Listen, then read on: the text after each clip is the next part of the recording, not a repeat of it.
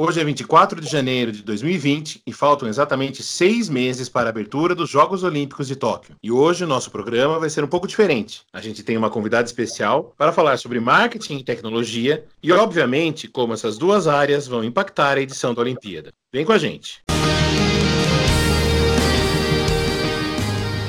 Começa agora o Olympicast, o seu podcast sobre esportes olímpicos.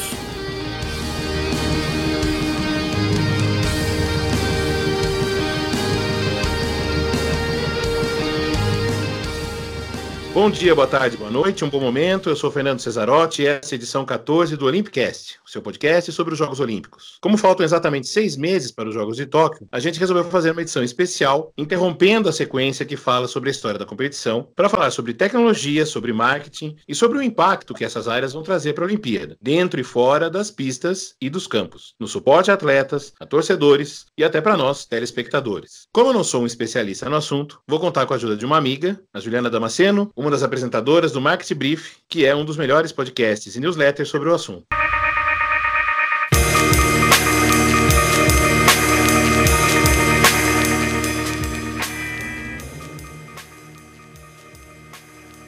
Boa tarde, Ju, tudo bem? É bom dia, é boa tarde, é boa noite ou é bom momento? É o que você preferir. Tudo bem, Fernando? Olá, ouvinte do Olympicast. É uma honra estar aqui. Bom, para começar, Ju, você se apresenta, conta mais o seu trabalho, o trabalho de vocês no Market Brief, qual é a ideia e o objetivo de vocês com o projeto. Bom, o Market Brief tem dois anos e meio. Eu, Eduardo Vasques, Aline Sordilli, Helena Sordilli, formamos um time. A gente produz um informativo toda semana com as notícias de destaque de tecnologia, mercado, economia, comportamento e a gente faz um podcast também, rapidinho, com as, as melhores da semana, as mais engraçadinhas da semana. Enfim, esse projeto já tá com dois anos e meio, a gente tem, sei lá, 3 mil assinantes, é grátis e bacaninha. Faça você a mesma coisa, você ouvinte do Olympicast, por favor. Legal. Ó, para começar, eu vou abordar um tema que causou polêmica nos últimos dias. Polêmica, jornalista adora uma polêmica. Né? Ai, por, por, isso que eu não sou mais jornalista, tá vendo? Ah, sim. Isso eu é não gosto de polêmica, não. Aham, uhum, tá bom. Bom, para começar, esse primeiro tema é o tênis Vaporfly 4%, que é um dos lançamentos da Nike para corridas de longa distância. E essa semana saiu a notícia que ele vai ser analisado pela IAAF, que é a entidade que cuida, que rege o atletismo, e talvez ele seja proibido, né? Olha, a gente a gente evolui tão rápido que de um ano a gente vai de macacão de piscina para tênis invocado. O que a gente apurou aqui, lendo as últimas notícias e tal, é que esse Zoom Vaporfly, ele tem uma combinação de espuma com invólucro de fibra de carbono, que segundo o fabricante 4% do impacto da passada seja transmitida de uma para outra, no caso de atletas de alto rendimento. Isso pode representar um ganho de 4 a 5% de velocidade, além de 4% de uma economia de. Ah, uma espécie de economia de gasto energético digamos assim. O New York Times recentemente fez um teste que comprovou essa história. Tem também uh, um atleta masculino e uma outra atleta feminina que fizeram esse teste e o masculino completou o percurso de 42 quilômetros de uma maratona em menos de duas horas, o que é um fenômeno. Mas aí a AF não gostou nada e ela não quer polêmica e vai tentar impedir os calçados com fibra de carbono entre os competidores. Agora, tem uma outra coisa, né? Fisiologistas e biomecânicos contestam essa versão. E a gente fica sem saber se é um atrativo para os profissionais ou para nós, réis mortais, que vamos querer o tênis. Né? Ou se é só um golpe de marketing, né? Exato, exato. Esse rolê de, de, de doping tecnológico é uma coisa velha. Eu não sei se você lembra de um, um saltador soviético chamado Yuri Stepanov, saltou 2 metros e 16 em 1957, que era uma altura que privava os Estados Unidos de um recorde mundial que eles detinham há 44 anos. E logo se descobriu que o tênis do cara tinha uma sola de espessura de 5 centímetros. E aí, em 1960, a IAAF proibiu essa sola. E em 63, o cara não superou uma depressão e se suicidou. Você sabia dessa? Tinha pesquisado por cima essa história, porque já vou contar essa história num dos próximos, né? Mas é. Desculpa. É feio. Não, não, é bom que já tem spoiler. Aqui, aqui spoiler pode. Você citou o cara, vou até dar o nome dele. É o Eliud Kipchoge. É o cara que ganhou a maratona do Rio em 2016, né? Na, na Olimpíada do Rio. Ele é o atual recordista mundial da maratona oficial. Ele fez 2 horas, 1 1 minuto e 39 segundos. E no ano passado em Viena ele fez né, a maratona em 1 hora 59 minutos e 40 segundos. Foi a primeira pessoa a correr a maratona em menos de duas horas. É, mas a prova foi considerada irregular para efeitos de recorde mundial porque ele teve é, várias equipes de coelhos que se revezavam para puxar o, o, ritmo da prova. Né? O coelho é o atleta né, nas provas de fundo que entra não para ganhar, mas para acelerar a prova. Então a IAF não considerou essa prova para efeitos de recorde mundial, mas com ou sem tênis, esse cara é o favoritaço para ganhar a maratona em Tóquio esse ano. E você citou um caso histórico, mas na verdade, eu, recentemente a gente teve várias questões disso, né? Do maiô, por exemplo. Pequim tinha os maiôs tecnológicos e quebraram quase todos os recordes mundiais da natação ali naquela, naquela Olimpíada e depois eles foram proibidos. Até a gente trabalhava junto no R7, lembra? Cielo bateu o recorde dos 50 metros livre com 20,91 aqui em São Paulo, que foi uma prova feita para ele bater o recorde justamente na última possibilidade de usar o maiô. Esses maiôs hoje, ele era um, um modelo de maiô, um, ele fazia duas coisas. Ele reduzia o atrito com a água e, por extensão, ele ajudava na flutuação. Então o cara tinha que fazer menos força. Esses, esses maiôs foram proibidos, tipo, para sempre? Foram banidos? Ou as pessoas continuam usando, tipo, em mundial? Eu não sei. Não, totalmente proibidos. E não só os maiôs tecnológicos foram proibidos, como os novos maiôs. A FINA, né, que é a entidade, ela vistoria os maiôs antes para ver se o material é permitido. E tem uma limitação de tamanho agora também. Quem vai lembrar dos jogos de 2000, 2004, tinha muito nadador usando roupa dos pés à cabeça, assim, né? Hoje, o nadador só pode usar bermuda e a nadadora pode usar um maiô com uma limitação de tamanho para manga, para perna, justamente para que o, o, efeito do corpo continue valendo, né? É, no último, no último Mundial de Natação já mudou bastante a, a vestimenta. Imagina Exato. os caras fazendo prova no vestiário. Era muito louco esses tecnológicos, porque ele era justíssimo. E o Cielo Ele acho que fraturou o dedo uma vez, porque ficou preso o dedo na manga do maiô. O cara faz salto ornamental, né? Ele dá um triplo carpado é, pra, entrar dentro. Salto ornamental pra mergulhar dentro do maiô, ele precisa fazer. Tem uma outra história que eu apurei aqui, acabei pesquisando e achei, que na Olimpíada do México, em 68, a Puma inventou uns tênis que, em vez dos seis cravos que prendiam no tartan, tinham 68 pontinhas colocadas na sola, como se fosse uma cerda de uma escova. E com isso, um corredor ganhou os 200 metros e tal, mas a Adidas entrou com um processo e proibiu o tênis com a cerda. Parece que os juízes da ginástica vão ter uma mãozinha tecnológica, né? Pelo que eu vi aí. Mãozinha? Na verdade, é, a inteligência artificial vai ajudar num outro aspecto um pouco mais positivo na ginástica em tese, né?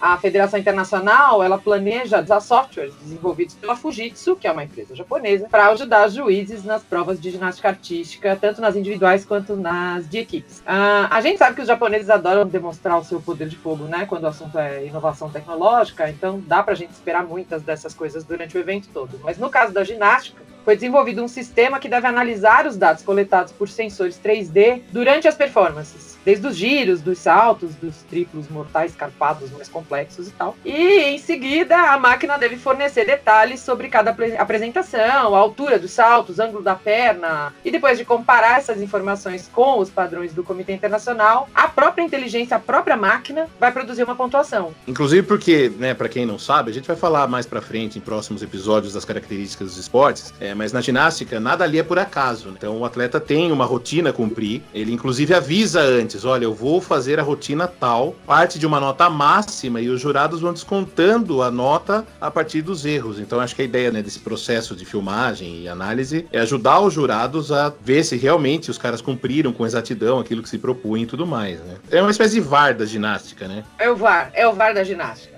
é o VAR da ginástica, só que muito mais aprimorado em tese, né? Mas, como nem tudo é só Hello Kitty no país da Olimpíada, também já se levantou a história de que mais dia menos dia os juízes serão figuras obsoletas e sem nenhuma função, quando essas máquinas tomarem conta de outras modalidades, como o hipismo, por exemplo. E aí tem os problemas da máquina. Né? São vários, mas os principais são: talvez o sistema de inteligência po não, pode não entender, não ser capaz de entender e pontuar adequadamente uma jogada, uma manobra, um golpe, um salto, que ela nunca tinha visto antes pode ser que a máquina não entenda como uma novidade e zere a pontuação. E o mais importante, o sistema pode ser invadido. Nações concorrentes podem invadir, fãs de determinados atletas podem invadir e hackear o sistema. Nada é perfeito, né? Nem na tecnologia.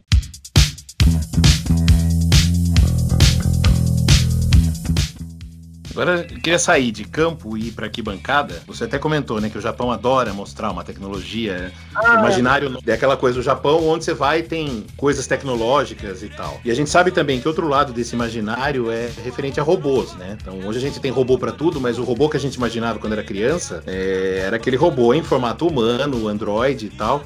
É, e aí eu li, você me passou uma notícia de que haverá robôs nas arquibancadas em alguns estádios ou na Vila Olímpica ou no parque para ajudar os torcedores? Como é que é isso? Agora em janeiro uh, acontece uma das maiores feiras de tecnologia do mundo, que é a CES. Eu li recentemente que foi lançado na CES desse ano 2020 um robô que recebe um comando e leva papel higiênico para você numa urgência, para você ter. Você tá lá no vaso e tipo acabou o papel e agora, entendeu? Vou chamar o robô e o robô traz o papel Japão. é mais ou menos o que o Japão tá pensando, né, para esse ano. Eles não vão deixar passar nada para mostrar o potencial tecnológico e econômico do país para o mundo todo. É uma das poucas oportunidades que eles têm. E esses tais robôs vão ser uh, implantados em locais de competição para prestar assistência a espectadores. Isso eu ainda estou custando para assimilar. Eles vão transmitir som, imagem, vão dar feedbacks de locais para aqueles que estão assistindo remotamente.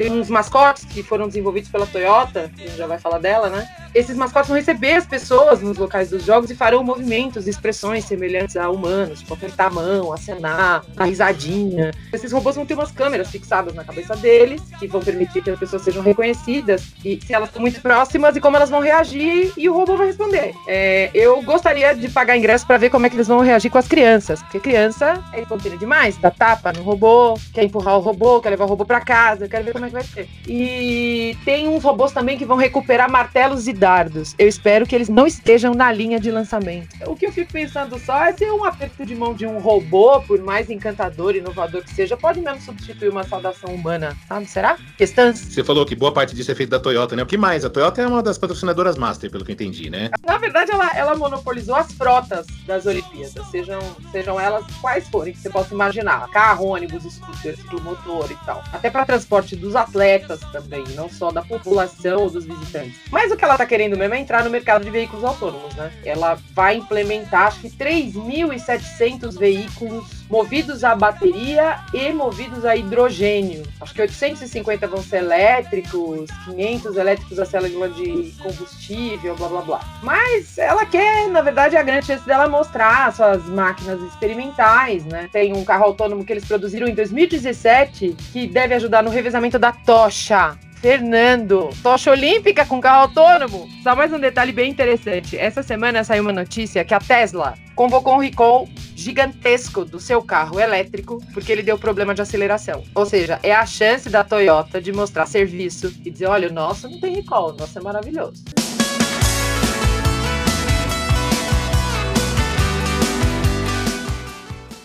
Você falou bastante dessa questão do, do, das células de hidrogênio, de carros é, limpos e tal. É, existe também uma preocupação fora desse aspecto do comitê de fazer jogos verdes? Na verdade, isso parece um, uma questão já que preocupa todo organizador de grande evento nos últimos tempos, né? É, o que eu li, que é interessante do material que você me repassou, foi as medalhas feitas de material reciclado. Ah, eu não sei se você sabe, tem muita gente que não sabe, que os nossos smartphones e gadgets e outros aparelhos eletrônicos estão cheios de ouro ouro, de prata, de metais raros. Todas as medalhas dos Jogos Olímpicos de Tóquio vão ser feitas a partir das, sei lá, 80 mil toneladas de telefones, tablets que o Comitê Olímpico está recolhendo, foram doados desde 2017. Né? O ouro é um excelente condutor de eletricidade. E, além de tudo, ele demora muito para se degradar. E é por isso que as empresas fabricantes de smartphones, de tablet, utilizam o ouro para os circuitos internos de aparelhos eletrônicos. Em média, você carrega no seu bolso com o seu celular, que já caiu 200 vezes,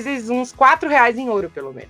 E aí, eles conseguiram recuperar, acho que até o final do ano passado, 40 quilos de ouro, 5 mil de prata e 5 mil de bronze, para fazer as medalhas. Para você ter uma ideia, em 2017, o Ministério do Meio Ambiente brasileiro disse que a gente tinha nada menos do que 500 milhões de aparelhos eletrônicos nas casas, contando os que já foram aposentados e sem uso. Então, se todo mundo doasse, dava para fazer medalha, sei lá, para os próximos 12 jogos. E a gente produz no mundo 50 milhões de toneladas de lixo eletrônico. Pelo menos acharam uma boa uma boa saída. Deixa eu seguir na nossa pauta, no nosso roteiro aqui. Eu anotei que tem outros gigantes da tecnologia que estão de olho na Olimpíada, né? Então, as, as Big Techs todas estão dando jeito de morder o seu pedaço. Todo mundo quer aparecer. Quando a gente fala em Big Techs, para você que não é muito adepto do assunto, são as quatro gigantes da tecnologia atual, que a gente chama, né?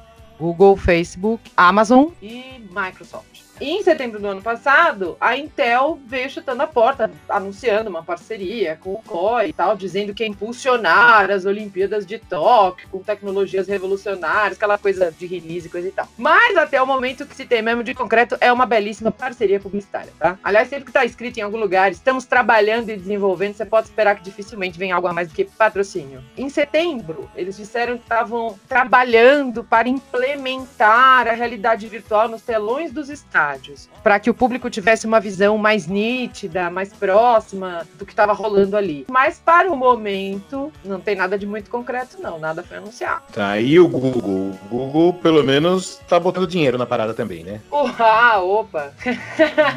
isso eles têm, isso eles entendem bem. Mas, pelo menos, eles assumiram que é só um patrocínio, beleza. E esse acordo foi fechado no final do ano, assim, bem no final do ano, bem na virada, e eleva o número total de parceiros domésticos para 64 34. 15 parceiros de ouro, 32 oficiais e 17 apoiadores. Ou seja, tudo patrocinador. Começaram a fazer uma conta em cima desses anúncios de patrocinador master, não sei o quê. E aparentemente eles já geraram uma receita de patrocínio de mais de 3 bilhões bi de dólares, que é um recorde do evento. E o próprio COI já disse que Tóquio já gerou três vezes mais do que qualquer outra edição anterior dos Jogos de Verão.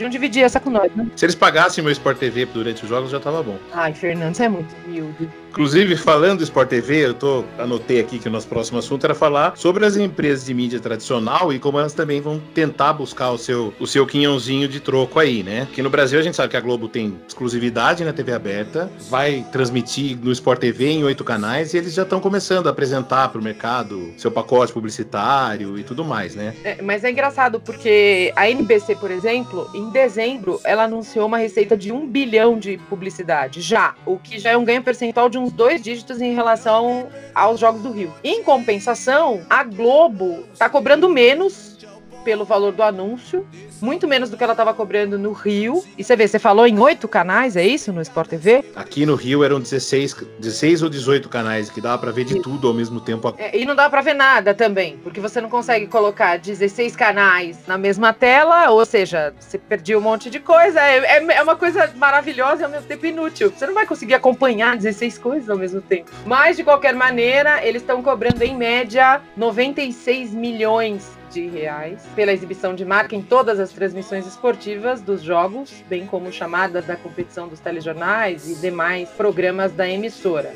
A Globo deu uma freada aí na, depois, depois da, do, do, do, do esbanje do Rio, parece que Tóquio vai ser. Até porque o horário, né? O horário para TV aberta é zero competitivo, é zero atrativo ele é engraçado, né? Porque ele não é atrativo, mas por outro lado, pra gente que gosta é ótimo, porque eles podem passar a madrugada inteira coisa, vai sobrar tempo para passar, porque não tem Ana Maria Braga, não tem novela, Jornal Nacional, é horário que dá para assistir esporte a noite toda. Eu acho ótimo. Não tenho do que reclamar. Eu acharia ótimo se eu não precisasse trabalhar no dia seguinte, porque eu sei que serão dias de insônia duríssima. Tava vendo o Australian Open ontem. E um cara falou assim: Isso aqui é um pré-vestibular para a Olimpíada de Tóquio. A gente passa a madrugada assistindo jogo. Ah, tem a opção de ir para lá, né? Já pensou em ir para lá? Você vai? Eu gostaria muito, mas eu dei uma orçada e é inviável, assim. Eu até comentei no Twitter esses dias. A passagem em si não é tão cara. Ela sai em torno de 4 mil reais, o que dá menos de mil dólares. O problema lá é a hospedagem, né? A hospedagem no Japão custa 100 dólares por dia para você dormir num Airbnb dividido com 10 pessoas, 12 pessoas. É uma coisa de louco, né? Porque o espaço lá é caríssimo. E o COI já tá pensando nisso, mas não para já, né? Eles fizeram uma parceria para os próximos jogos, é isso? É, eles fizeram. Mas antes disso, eu te ofereci um hotel na periferia de Tóquio a um dólar à noite você não aceitou.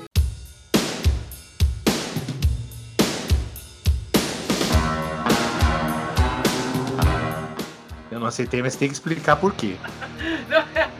É porque a gente viu uma notícia outro dia de uma, uma dona de um hostel, que ela estava muito preocupada, porque, embora a cidade esteja super movimentada por conta dos jogos já, como ela está muito afastada do centro de Tóquio, ela não estava conseguindo bons clientes. E aí ela resolveu instalar câmeras nos quartos. E se você topasse ser transmitido ao vivo pelo YouTube durante a sua estadia, no banheiro, trocando de roupa e tudo mais, um dólar por noite. Eu achei barato, Fernando Cesarotti não gostou da proposta. Eu acho que a minha privacidade vale um pouquinho mais. Um pouquinho só. Agora, setor hoteleiro é um troço que vai pegar.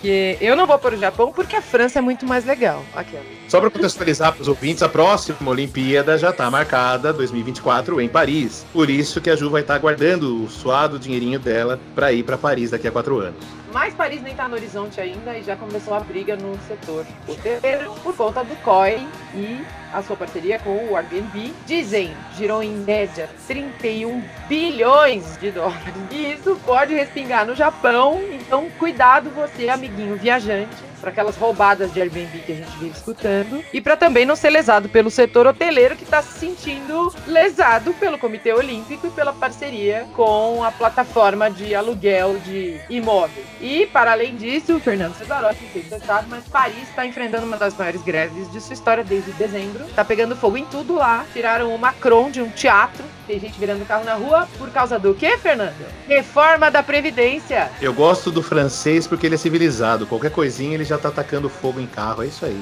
Eu acho que o francês é correto. E tá sendo discutida uma reforma que não agrada a todos os trabalhadores, porque muitos trabalhadores uh, públicos se aposentam aos 50 anos e com a reforma isso vai mudar muito. Estão querendo pegar o Macron na porrada. Só que assim, a greve já tem mais de um mês. E mesmo quem, quem não apoia, os grevistas apoia a greve. Eu fiquei encantada com isso. Então, olha só atentos, porque em quatro anos vai acontecer bastante coisa por lá.